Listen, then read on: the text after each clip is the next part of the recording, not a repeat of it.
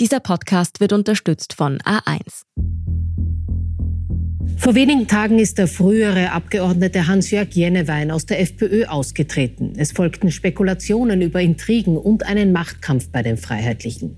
Hans-Jörg Jennewein prägt seit Jahrzehnten die rechtspopulistische FPÖ. Bisher eher im Hintergrund. Hans-Jörg Jennewein ist das, was man als FPÖ-Urgestein bezeichnet. Doch plötzlich steht er im Mittelpunkt der Berichterstattung.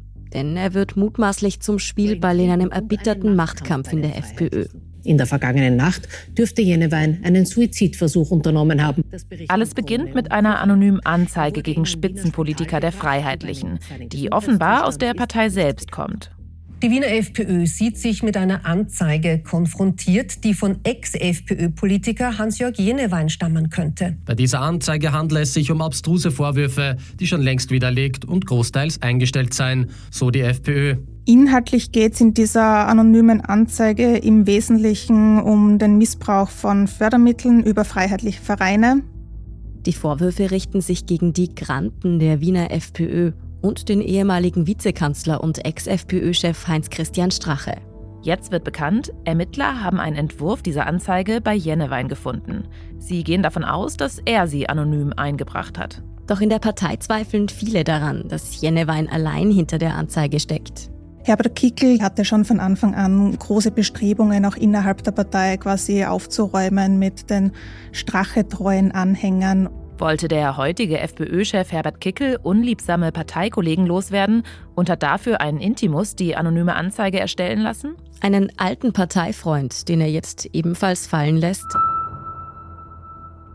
In der Praxis hat das geheißen, dass Hans-Jörg Genewein daraufhin suspendiert wurde und auch aus der Partei ausgetreten ist. Ist Hans-Jörg Jennewein zum Bauernopfer in einem skrupellosen Machtkampf innerhalb der Freiheitlichen Partei geworden?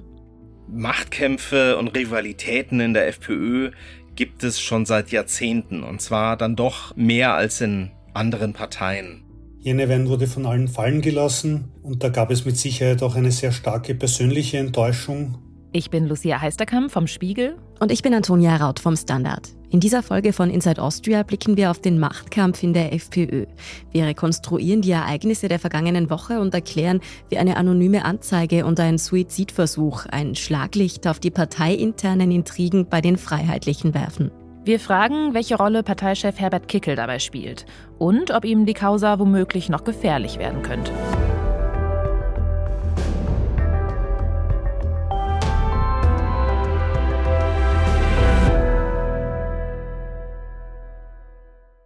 Bevor es gleich losgeht, noch zwei Hinweise. In dieser Folge sprechen wir über das Thema Suizid. Falls Sie sich in einer schwierigen Situation oder Krise befinden, Hilfsangebote finden Sie in den Show Notes. Außerdem geht es wieder mal um schwere strafrechtliche Vorwürfe. Für alle genannten Personen gilt die Unschuldsvermutung.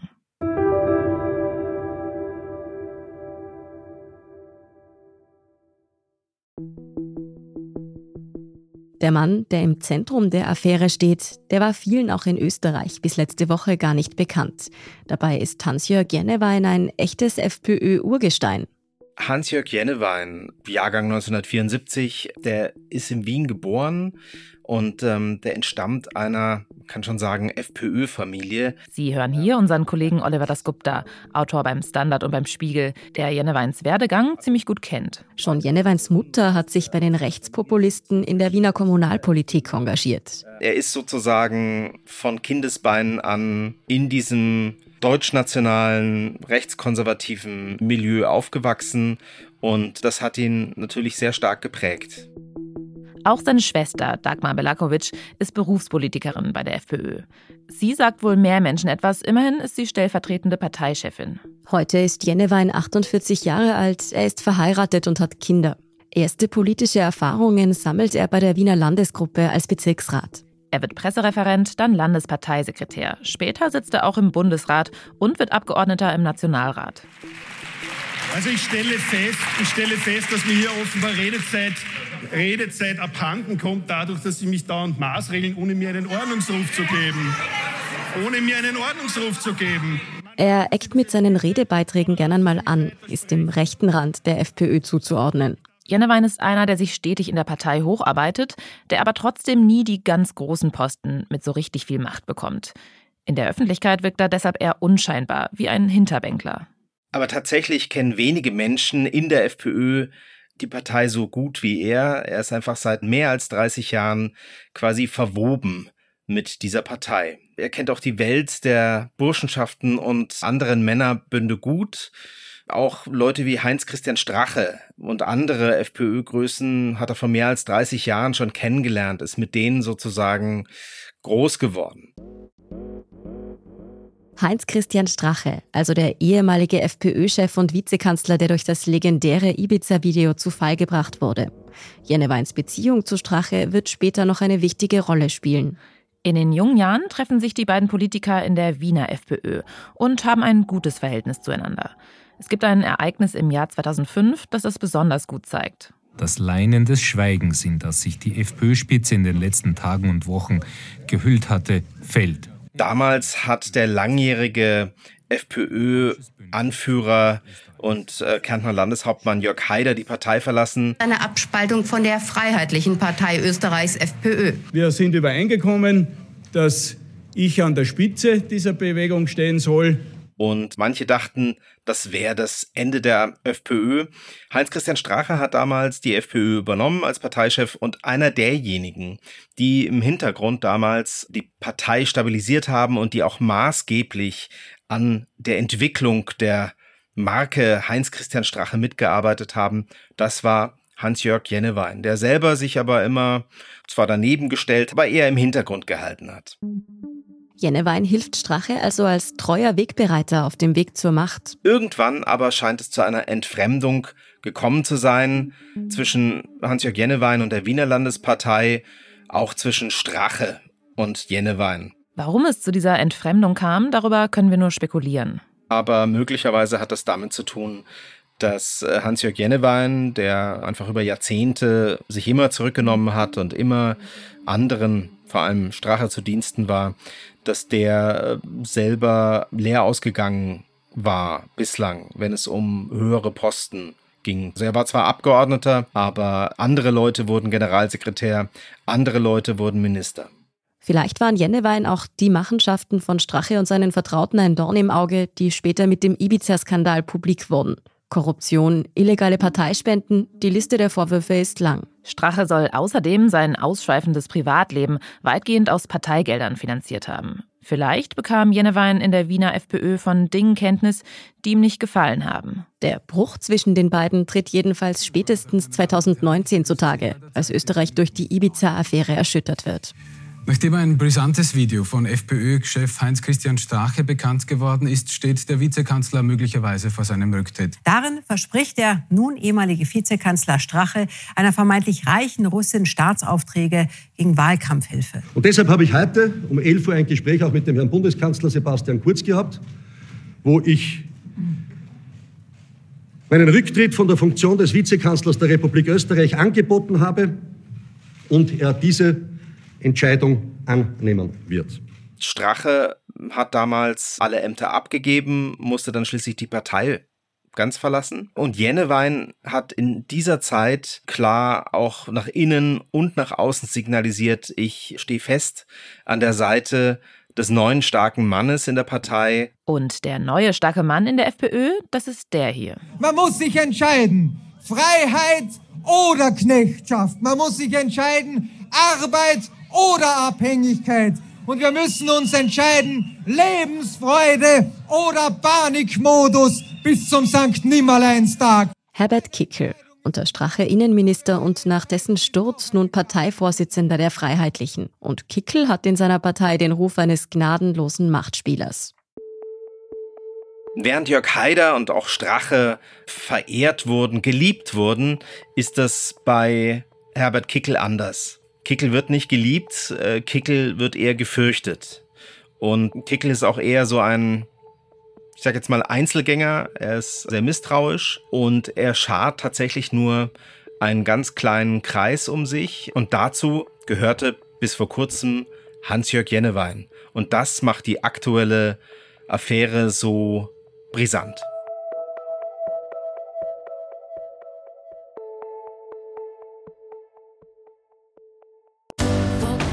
Sommer, Sonne, Spahn.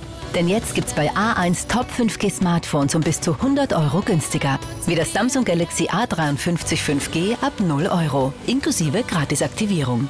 Und zu jeder A1 Mobil Neuanmeldung gibt's jetzt eine zusätzliche SIM-Karte mit 25 GB drei Monate lang gratis. Ideal für Kinder oder PartnerInnen. Jetzt du im A1 Giganetz.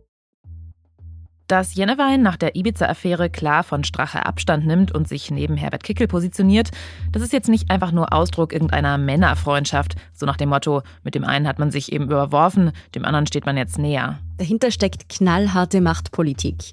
Denn nach dem Sturz der Regierung entbrennt in der FPÖ ein erbitterter Kampf.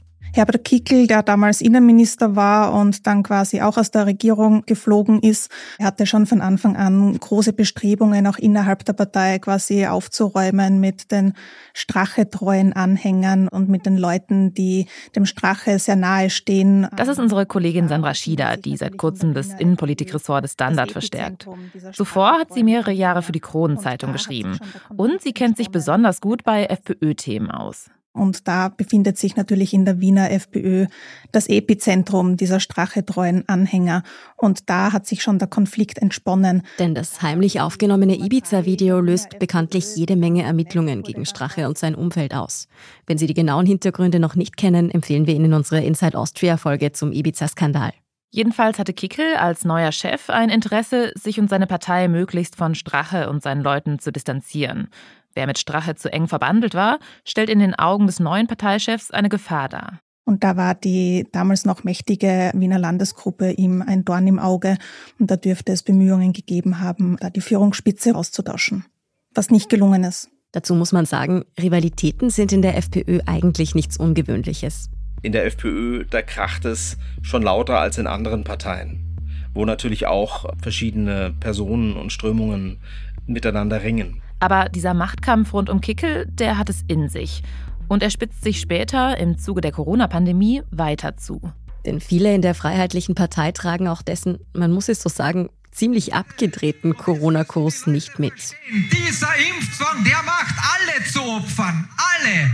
Zuerst einmal die Ungeimpften und dann die Genesenen. Das sind ja nur Ungeimpfte auf Bewährung. Und dann die Geimpften, die vom Booster fertig werden, weil sie in dieser Endlosschleife drinnen hängen und weil es dann so wie bei der Mafia nicht mehr aussteigen kannst. Neben der Wiener FPÖ zählen zu den Kickel-Kritikern die Bundesländer Oberösterreich und Vorarlberg. Hans-Jörg Jennewein, der steht in diesem Parteikonflikt mal wieder treu an der Seite seines Parteivorsitzenden.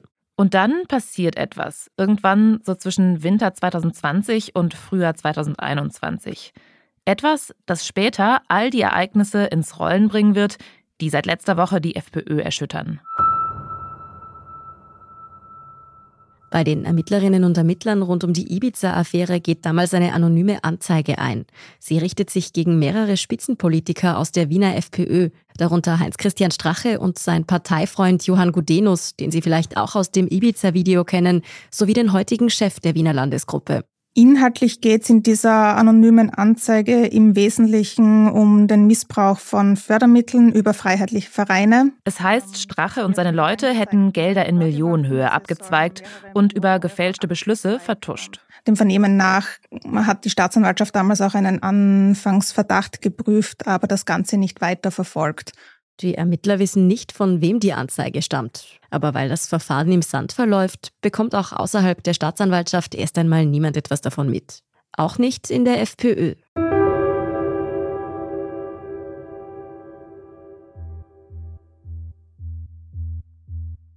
Monate später, im Herbst 2021, wird Hans-Jörg Jennewein eines Tages beim Wocheneinkauf in Wien von mehreren Polizisten aufgehalten.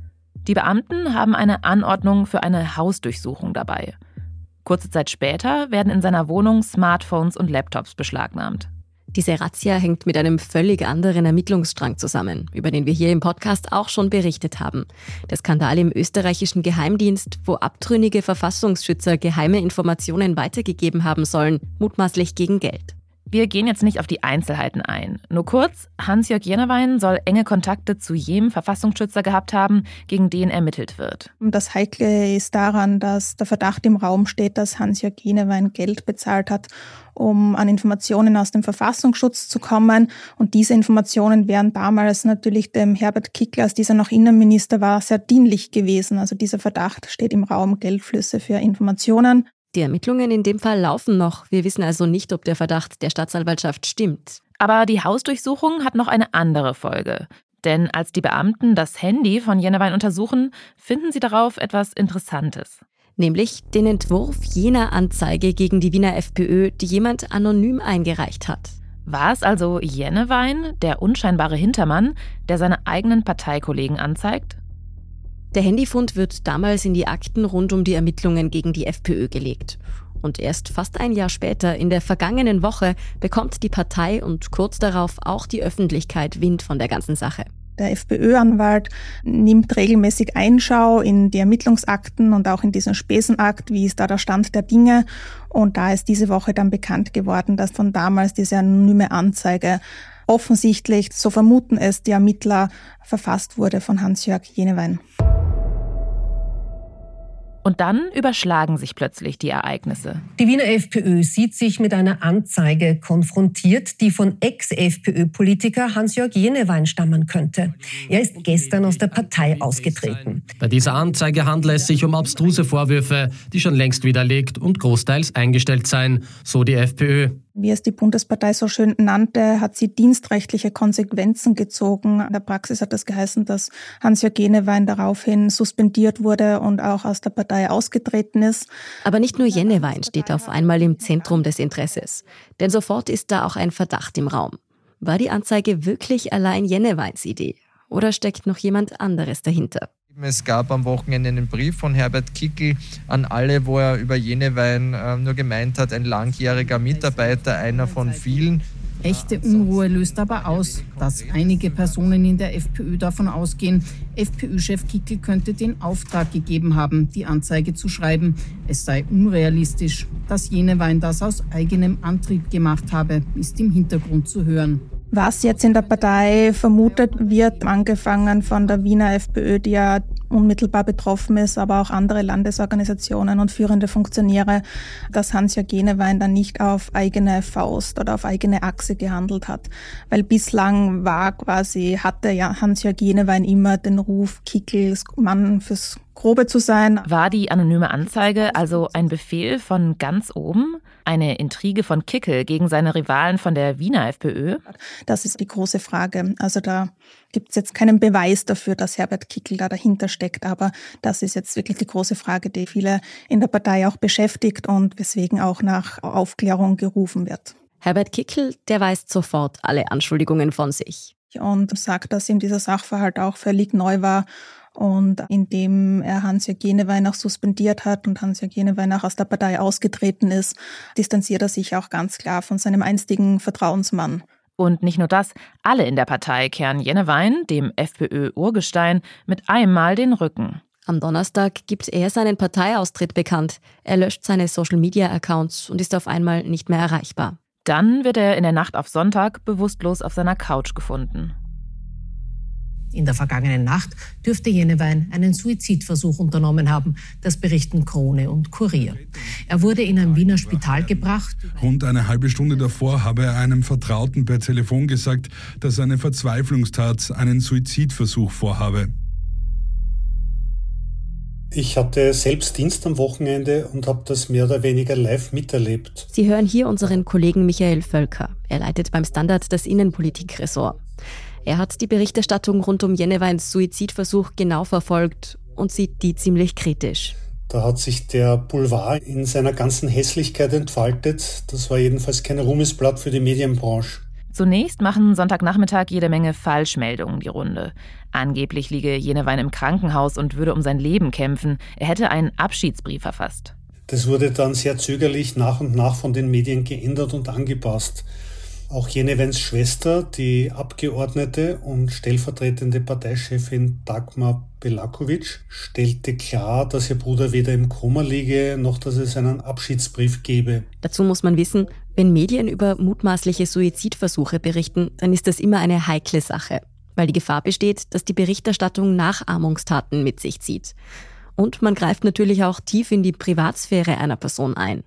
Dass wir jetzt trotzdem darüber sprechen, das hängt damit zusammen, dass das Ganze politisch so brisant ist. Denn auch wenn wir natürlich nicht wissen können, was genau in Jenewein vorging, dann ist doch relativ naheliegend, dass seine Verzweiflungstat mit den Vorgängen in seiner Partei zusammenhängt.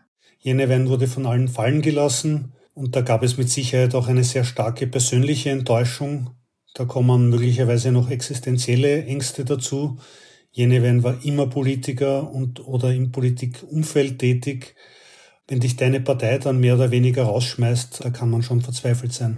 Glücklicherweise hat Jennewein den Suizidversuch überlebt. Nach allem, was wir wissen, geht es ihm den Umständen entsprechend gut. Er hat sich in der Öffentlichkeit noch nicht zu Wort gemeldet, aber er reagiert bereits auf Kontaktaufnahme und beantwortet Nachrichten. Aber der Fall dürfte damit lange nicht abgehandelt sein. Denn Jenneweins Suizidversuch ist auf gewisse Weise die tragische Eskalation eines schmutzigen Machtkampfs in der FPÖ. Jennewein ist das Bauernopfer, könnte man sagen. Da gab es wohl auch einen Loyalitätskonflikt. Also als klar wurde, dass die anonymen Anzeigen oder die anonyme Anzeige gegen Parteifreunde wohl von ihm stammen, von Jennewein, musste man sich von ihm trennen. Da gibt es natürlich die Spekulationen, wie viel Kickel davon wusste. Wir haben das angesprochen. Es ist nicht sehr glaubhaft und auch nicht logisch anzunehmen, dass Jenewein hier auf eigene Faust gehandelt hat. Aber weil Macht in der FPÖ über Loyalität steht, ließen alle in der Partei, selbst jahrelange Wegbegleiter, Jenewein fallen wie eine heiße Kartoffel. Und seine Schwester, die ja auch eine führende Position in der Partei hat, konnte jedenfalls auch nichts dagegen halten. Der Fall Jennewein zeigt die hässlichste Seite der Politik.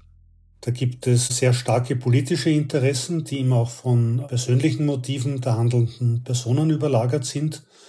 Und am Ende geht es um Macht. Wer übt sie aus? Wer setzt sich durch? Und Jenewein ist in diesem Spiel jedenfalls übrig geblieben.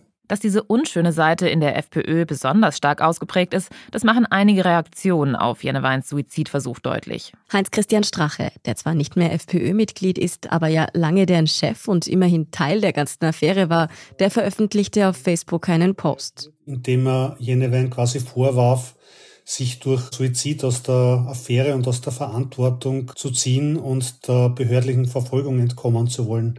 Also noch weniger Empathie geht wohl kaum. Überwiegend ist in der FPÖ aber das Entsetzen über den Vorfall schon groß. Die meisten kennen Jenewein persönlich, haben schon mal Kontakt mit ihm gehabt. Vielen ist sich auch bewusst geworden, wie es ist, da fallen gelassen zu werden, wie schnell man zu einem Opfer von Intrigen werden kann. Die parteiinternen Streitigkeiten, die daraus resultieren, werden derzeit tatsächlich noch halbwegs intern aufgearbeitet.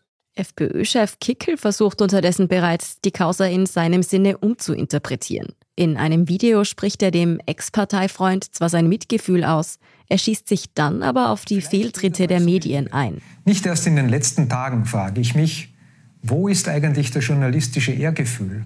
Das persönliche Leid eines Menschen, in diesem Fall von Hans-Jörg Jenewein, wird schamlos öffentlich ausgeschlachtet. Die Schelte an sich, so muss man als Medienvertreter selbstkritisch sagen, ist nicht ganz ohne Berechtigung. Aber intern dürfte die Angelegenheit ein schweres Beben in der Partei auslösen. Ich würde sagen, das ist eine mittlere Katastrophe für die FPÖ. Sie hat sich gerade von Ibiza und dem verbundenen Abgang aus der Regierung und dem Verlust ihres Parteichefs Heinz-Christian Strache halbwegs erholt. Die FPÖ hat in den Umfragen gut zugelegt. Sie lag zuletzt wieder bei 20 Prozent und war drauf und dran, die ÖVP zu überholen. Wenn da jetzt solche parteiinternen Intrigen und Machtkämpfe verbunden auch mit einer solchen persönlichen Tragödie in der Öffentlichkeit breitgetreten werden, ist das natürlich Gift für die Partei.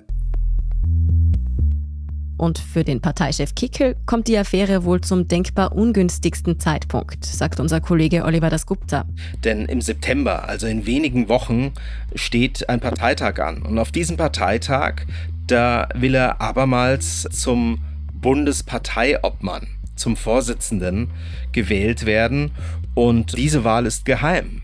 Das heißt, dort kann es schon sein, dass es möglicherweise den Versuch gibt, jemand anderen ins Rennen zu schicken und Kickel zu stürzen. Oder aber, das wäre sozusagen die Variante, dass er nur mit einem blauen Auge davonkommt, dass er ein ziemlich schlechtes Ergebnis bekommt bei der Wahl zum Vorsitzenden. Was jetzt genau innerhalb der FPÖ passiert, das lässt sich jedenfalls schwer vorhersehen. Natürlich können solche Dinge eine massive Eigendynamik entwickeln.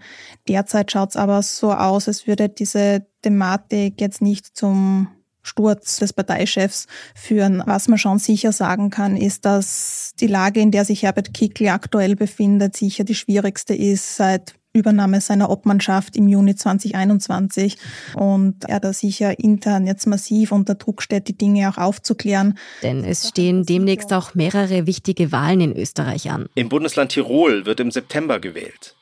Anschließend findet die Bundespräsidentenwahl statt. Dort tritt äh, mit Walter Rosenkranz auch ein FPÖ-Kandidat an. Und Anfang des kommenden Jahres wählt dann das sehr wichtige, bevölkerungsreiche Bundesland Niederösterreich. All das, sagt Michael Völker, könnte sich auch auf die Lage der Partei im Vorfeld der nächsten Nationalratswahlen auswirken. Und es wird jetzt sehr an der FPÖ selbst liegen, wie laut oder wie still sie diese Affären aufarbeiten kann und wie sie diesen Machtkampf in der Öffentlichkeit darstellt. Insgesamt ist diese Affäre Jennewein, wenn man das so bezeichnen kann, aber jedenfalls ein schwerer Rückschlag für die FPÖ. Wir halten noch einmal fest. Der FPÖ-Parteichef beauftragt mutmaßlich seinen Handlanger Jennewein, eine anonyme Anzeige gegen die Wiener FPÖ einzureichen, um damit seine parteiinternen Rivalen zu schwächen, so die Theorie. Jennewein folgt als treuer Hintermann dem Befehl und wird dann, als die ganze Sache auffliegt, eiskalt von Kickel fallen gelassen. Es bleibt das Bild eines gnadenlosen Machtkampfs, bei dem Eigeninteressen über Loyalität und politischen Inhalten stehen der wohl zuallererst Jennewein, aber auch der FPÖ selbst massiv geschadet hat. Wie sehr, das dürften wohl spätestens die Ausgänge der bevorstehenden Wahlen zeigen.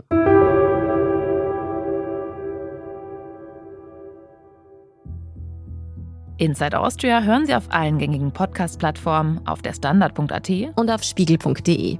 Wenn Ihnen unser Podcast gefällt, folgen Sie uns doch und lassen Sie uns ein paar Sterne da. Kritik, Feedback oder Vorschläge zum Podcast wie immer gerne an insideaustria.spiegel.de oder an podcast.derstandard.at. Unsere journalistische Arbeit können Sie am besten mit einem Abonnement unterstützen. Alle Infos zu einem Standard-Abo finden Sie auf abo.derstandard.at. Und unsere Hörerinnen und Hörer können mit dem Rabattcode STANDARD drei Monate lang für 30 Euro das Angebot von Spiegel Plus testen und 50 Prozent sparen. Alle Infos dazu finden Sie auf spiegel.de slash der Standard. Alle Links und Infos stehen wie immer auch in den Show Notes zu dieser Folge. Danke fürs Zuhören und allen, die auch hinter den Kulissen an diesem Podcast mitwirken. Das waren diesmal vor allem Ole Reismann und Scholt Wilhelm. Ich bin Lucia Heisterkamp. Ich bin Antonia Raut. Wir sagen Tschüss und Baba.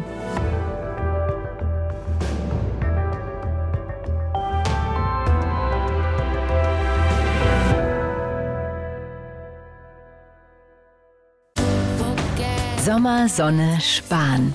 Denn jetzt gibt's bei A1 Top 5G Smartphones um bis zu 100 Euro günstiger. Wie das Samsung Galaxy A53 5G ab 0 Euro, inklusive Gratisaktivierung. Und zu jeder A1 Mobil Neuanmeldung gibt's jetzt eine zusätzliche SIM-Karte mit 25 GB drei Monate lang gratis. Ideal für Kinder oder PartnerInnen. Jetzt du im A1 Giganetz.